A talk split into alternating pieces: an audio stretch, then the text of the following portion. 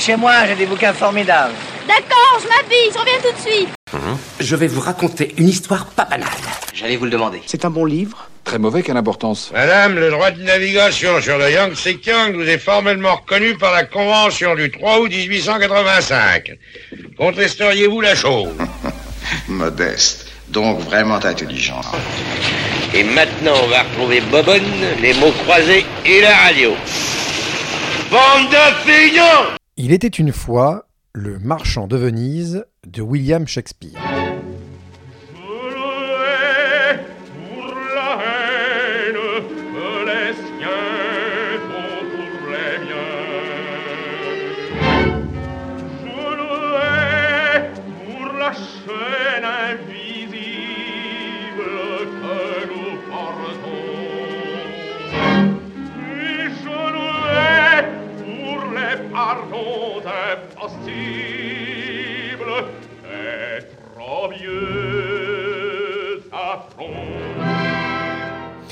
Il est un passage obligé du courant droit-littérature et malgré mes esquives, je ne pouvais pas feindre de l'ignorer plus longtemps.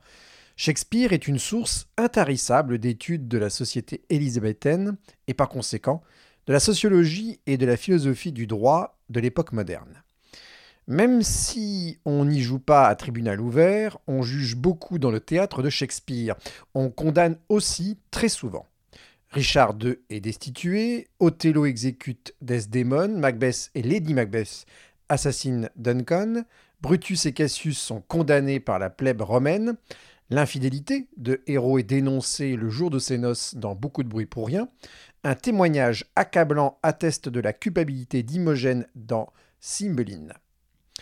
Dans tous ces cas, qui du reste en figurent bien d'autres, la pièce est l'occasion d'un débat argumenté sur l'opportunité de la décision puis du geste. À chaque fois, ce sont bien les actions des personnages qui sont évaluées et non les personnages eux-mêmes, introduits malicieusement, Jean-Claude Dupas dans Dieu et mon droit, à propos du marchand de Venise et de mesure pour mesure. Plus singulièrement, donc, si le marchand de Venise peut servir de bonne introduction à un cours d'initiation à la finance, la pièce montre en particulier que la finance est beaucoup plus que le simple calcul des intérêts composés ou du prix des options, elle plonge dans les affaires de la cité. L'œuvre de Shakespeare est sans doute la plus exposée de l'auteur, celle qui consacrera le plus la doctrine juridique. Alors imaginez quelle est la force exécutoire d'un contrat de prêt dont la garantie est le prélèvement sur le débiteur d'une livre de sa chair. C'est ce dilemme, à la frontière du droit, de la clémence et du pardon, du consentement de la loi des contrats et de l'ordre public, qui anime dès lors la réflexion quant au droit des obligations et qui résonne jusqu'à nos jours. Signor Antonio, maintes fois déjà, et souvent sur le Rialto, vous m'avez insulté à propos de mon argent et des profits que j'en tire. Et je l'ai toujours supporté, en haussant les épaules. Car la souffrance est la marque de toute notre tribu. Vous m'avez même appelé mécréant, chien, coupe-jarret. Et régulièrement, vous n'hésitiez pas à cracher sur mon manteau de juif. Et tout cela pour l'usage que je fais de ce qui m'appartient. Mais vous venez aujourd'hui solliciter mon aide. Vous, vous venez à moi et vous me dites, Shylock, nous voudrions emprunter. Vous dites cela, vous, qui vidiez votre salive sur ma barbe, qui me chassiez à coups de pied, comme si vous repoussiez un limier étranger du seuil de votre maison, vous sollicitez de l'argent. Que devrais-je vous dire? Ne devrais-je pas dire Est-ce qu'un chien possède de l'argent? Est-il possible qu'un limier accorde un crédit de 3000 ducats? Ou dois-je m'incliner? Et d'un ton servile, retenant mon souffle, dans un murmure d'humilité, que je dise Cher monsieur, vous avez craché sur moi mercredi dernier. Tel jour, vous m'avez chassé du pied. Une autre fois, vous m'avez appelé chien. Et pour ces courtoisies, je vais vous prêter tout cet argent. Et je suis prêt à t'insulter encore, à cracher encore sur toi et à te repousser du pied. Si tu prêtes cet argent, ne le prête pas comme à un ami. Car depuis quand l'amitié tire-t-elle profit de ce métal stérile prêté à un ami hmm Prête-le plutôt à ton ennemi. S'il manque à son engagement, tu auras meilleure figure à exiger contre lui la pénalité. Vous vous emportez alors que moi, je voudrais me réconcilier avec vous. Et gagner votre affection. Oubliez les injures dont vous n'avez cessé de m'accabler. Subvenir à vos besoins présents. Et cela sans même recevoir le moindre petit denier d'intérêt pour la somme que je vous prête. Et vous ne voulez pas m'entendre Mon offre est bienveillante. Ce n'est que de la bienveillance, Antonio, croyez-le. Non, cette bienveillance, je vais vous la montrer. Venez avec moi, chez un notaire, et sur ce billet, apposez votre sceau. Et dans un esprit de plaisanterie, si vous ne me remboursez pas le jour dit et au lieu dit, la somme ou bien les sommes énoncées dans cet acte, que le dédit soit alors fixé à une livre pesant de votre chair blanche, laquelle sera taillée dans la partie de votre corps qui me plaira. Rapidement, et pour rappel, j'en suis certain, en voici l'histoire. Bassagno est à court d'argent pour séduire et bien remporter la main de Portia, sa bien-aimée. Il demande à son ami Antonio, le marchand de Venise en question, de lui prêter quelques deniers, mais celui-ci est à court également car il a engagé une bonne partie de sa fortune dans l'affrètement de navires marchands qui ne sont toujours pas revenus. Ne pouvant lui refuser de lui tendre la main et de l'aider à conquérir Portia, Antonio, mélancolique, décide d'emprunter 3000 ducats à Shylock, l'usurier du ghetto de Venise, qu'il méprise au plus haut point.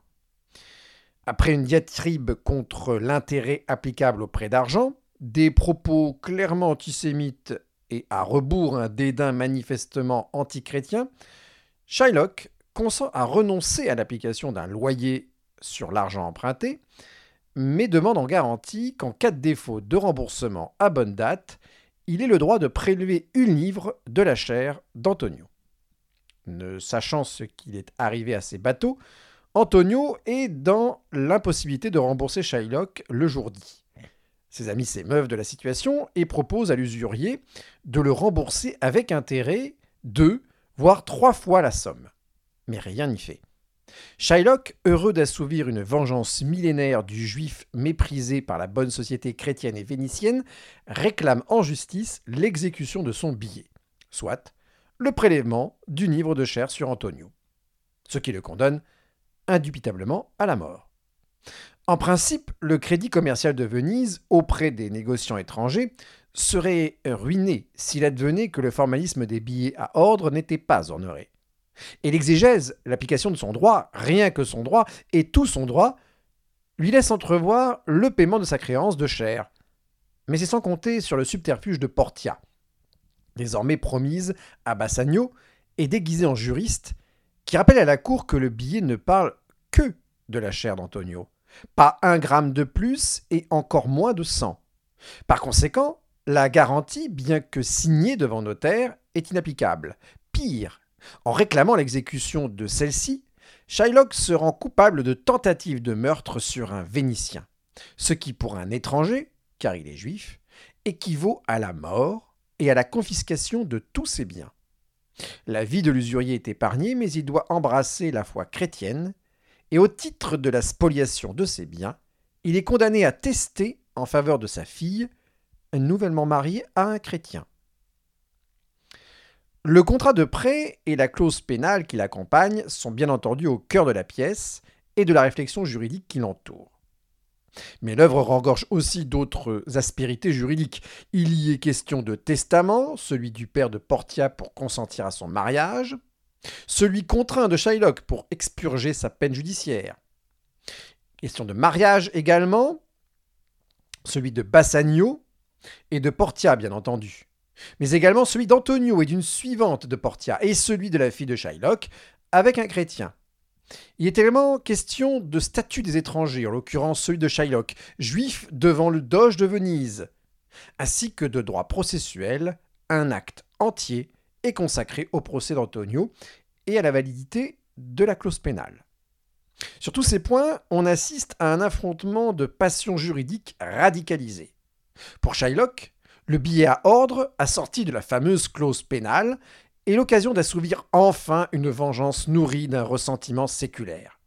Pour Antonio, joueur invétéré, toute l'affaire est l'occasion de jouer son ultime vatou et de jouir à l'avance d'une partie de qui perd gagne, car un armateur vénitien ne peut pas perdre, n'est-ce pas? Face à un prêteur juif, analyse savamment François Host dans un article de la revue McGill Journal. Revue de droit de McGill, volume 62, numéro 4, de juin 2017, page 1103 à 1152. La pièce de Shakespeare écrite probablement en 1598 ou 1599, installe dès lors une polarité sociale et juridique. D'un côté, le camp du marchand de Venise, représenté par Antonio, chrétien, joueur, parieur, insouciant, sûr de son statut et de sa probité. De l'autre, l'usurier, le banquier juif, qui se caricature lui-même, certain de son droit, qui est la loi, et son billet vengera ses corrigionnaires de l'opprobre multiséculaire dont ils ont été les victimes, donc. Traduite en termes juridiques, cette polarité opposera le plaidoyer en faveur de la clémence privée de la grâce régalienne, merci en anglais, à l'attachement farouche au droit positif, le droit commercial vénitien attaché à ce qu'on appellera plus tard la rigueur cambière, et au respect de ce que le Code civil appellera l'autonomie de volonté en matière privée. Le principe de la Convention qui fait loi, analyse encore François Host. Mais ne nous y trompons pas.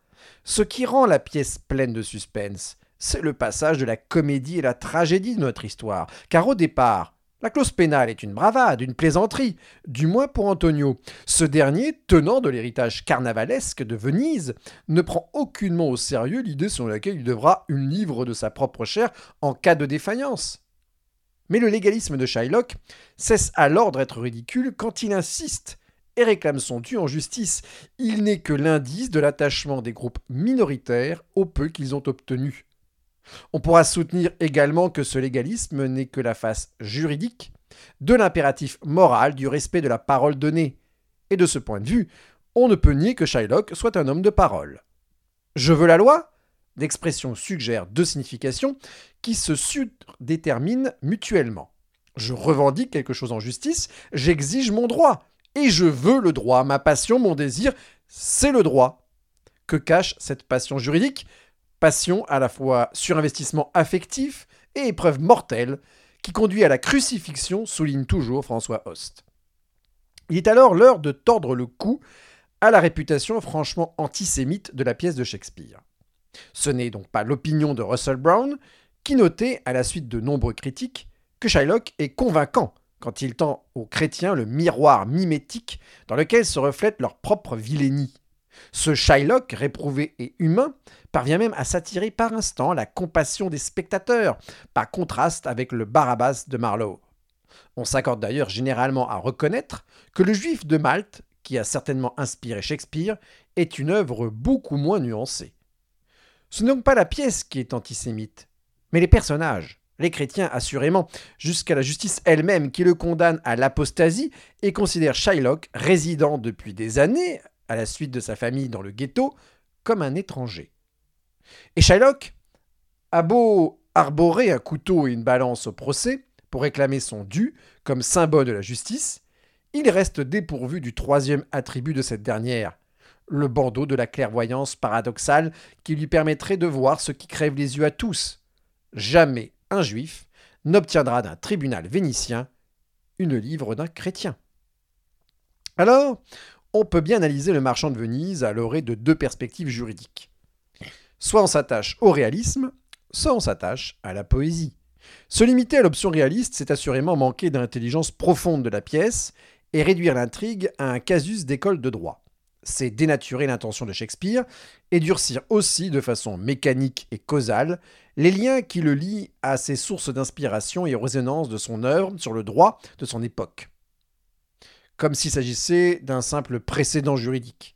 A l'inverse, négliger de prendre au sérieux ses dimensions juridiques, c'est priver la pièce de son ancrage dans la réalité, occulter ses sources probables et négliger ses retombées ultérieures, nous explique encore François Host. Au titre du réalisme, on retiendra l'interdiction chrétienne des taux d'intérêt. C'est même l'origine juridique de la pièce. Antonio se refuse à contracter un prêt s'il doit verser des intérêts, ce qui offusque Shylock pour lequel il n'y a rien de plus normal que payer un surplus à l'argent que l'on vous prête. Je cite Je le hais parce qu'il est chrétien, mais je le hais bien davantage parce qu'il a la basse simplicité de prêter de l'argent gratis et qu'il fait baisser à Venise le taux de l'usance. Acte 1, scène 3. C'est pour cette raison que le prix de la défaillance sera la livre de chair en qualité de garantie, clause pénale de l'emprunt. Est-ce possible? Rien ne s'y oppose dans le cadre de l'autonomie de la volonté. Et la loi des douze tables, premier opus du droit romain écrit, rédigé en 450 avant notre ère, semble bien y converger. La troisième table, relative aux débiteurs en défaut, se rapproche directement de notre affaire, bien qu'elle n'ait pas été vraiment appliquée pour ce que l'on sait. Je cite. Une fois la dette reconnue ou l'affaire jugée en procès légitime, que les débiteurs aient 30 jours pour payer, ensuite qu'il y ait main mise sur lui, qu'on le conduise devant le juge.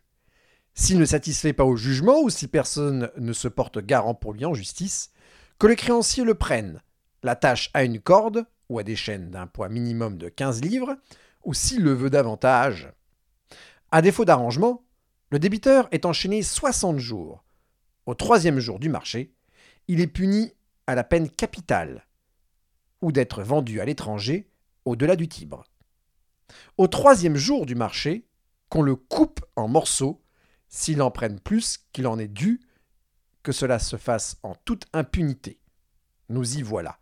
Qu'on le coupe en morceaux, avec cette précision additionnelle qui a pu être inspirée à rebours à Shakespeare, le coup de théâtre de dernière minute de Portia.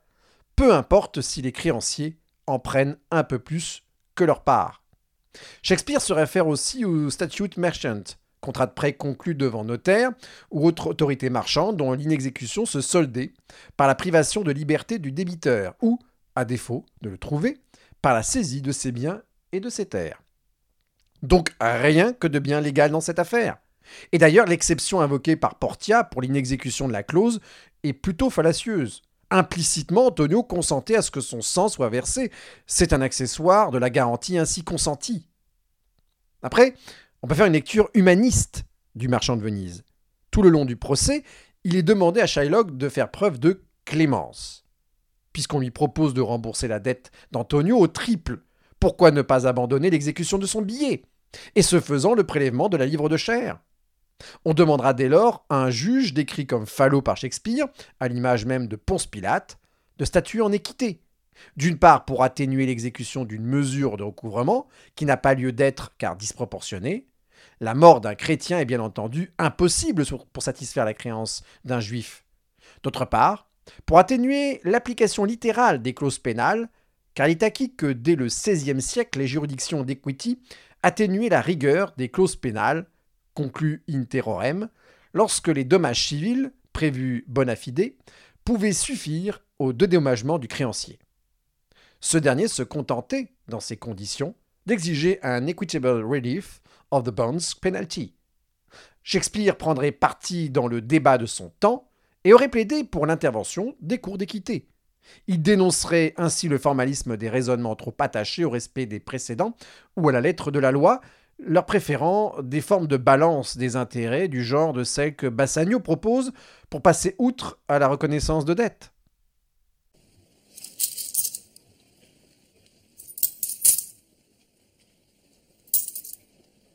Quand bien même chacun de ces six mille ducats serait divisé en six parties, et chacune de ces parties en un ducat, je ne les prendrai pas. Je réclame mon billet. Quelle miséricorde peux-tu espérer si tu n'en montres aucune? Quelle sentence puis-je craindre ne faisant aucune infraction? Vous avez parmi vous de nombreux esclaves que vous avez achetés et que vous employez comme vos ânes, vos chiens et vos mules à d'abjectes et serviles besognes parce que vous avez payé pour eux. Irais-je vous dire, libérez ces hommes Mariez-les à vos héritières Pourquoi doivent-ils suer sous les fardeaux qu'ils portent Que leur lit soit aussi moelleux que les vôtres Que leur palais soit flatté par des mets aussi délicats que les vôtres Vous me diriez, ces esclaves sont à nous. Eh bien, je vous réponds. Ce morceau de chair que j'exige de prendre à cet homme, je l'ai chèrement payé. Il est à moi. Il est à moi. Il est à moi. Et je l'obtiendrai.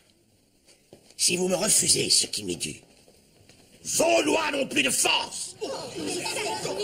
Les décrets de Venise n'ont alors aucune valeur. J'exige le jugement. Mais pour certains auteurs, il en va ainsi de François Host.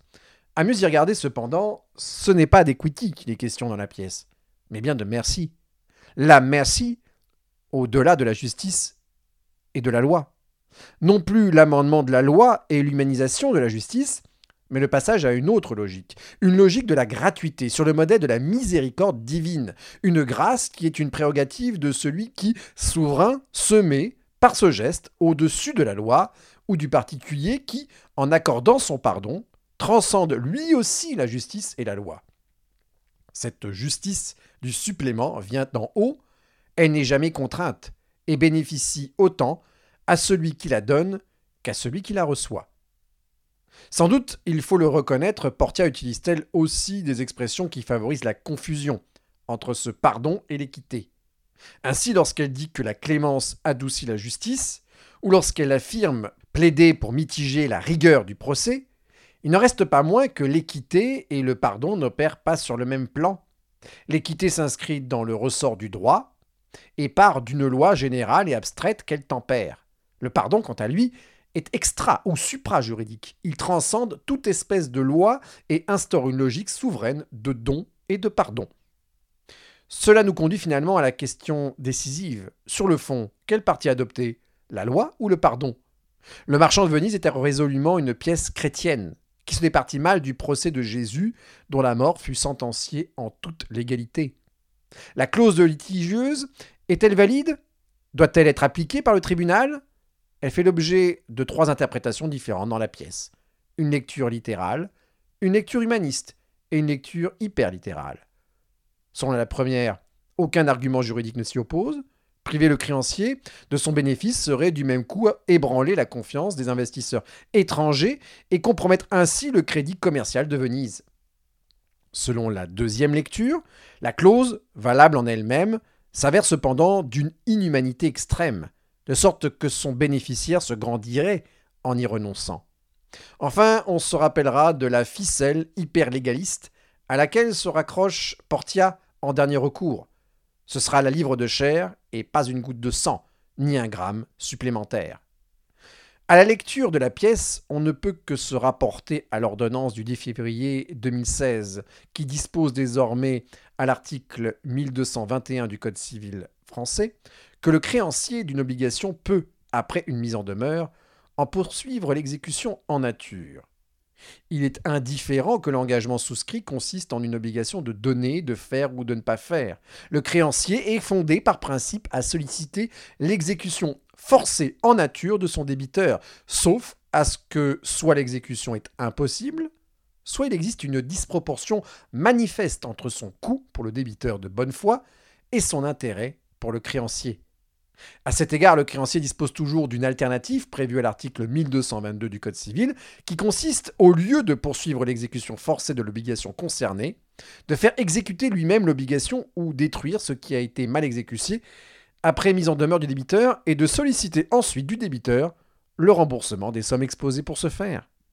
Reconnaissons que la solution raisonnable du litige résidait bien dans le remboursement à Shylock du principal, agrémenté d'un montant complémentaire compensatoire de son dommage.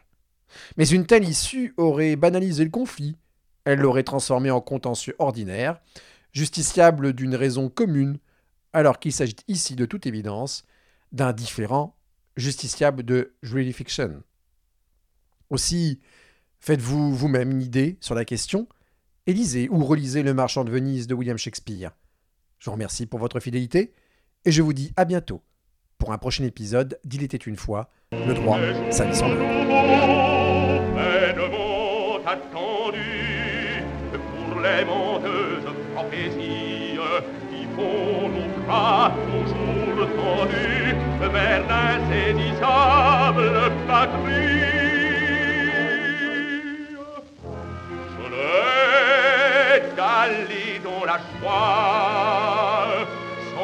jamais les apitoie le sort si douloureux un million d'hébreux. Je l'ai pour tous les outrages qu'ont essuyé nos impuissantes rages. Pour tout ce qu'on nous décocha d'âge en âge, pied et de crachats. Je l'ai pour leur insolence et surtout cette méfiance qui ne désarme jamais, jamais. Oh, je